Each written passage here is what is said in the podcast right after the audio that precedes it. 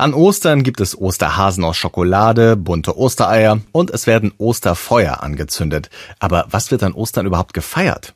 Für Christen ist Ostern das wichtigste Fest. Sie feiern den Tod und die Auferstehung von Jesus Christus vor etwa 2000 Jahren. Zuerst wird an die Kreuzigung und den Tod von Jesus erinnert, am Karfreitag. Karl ist ein altes Wort, das so viel wie trauern bedeutet oder klagen. Der Karfreitag bedeutet also Trauerfreitag.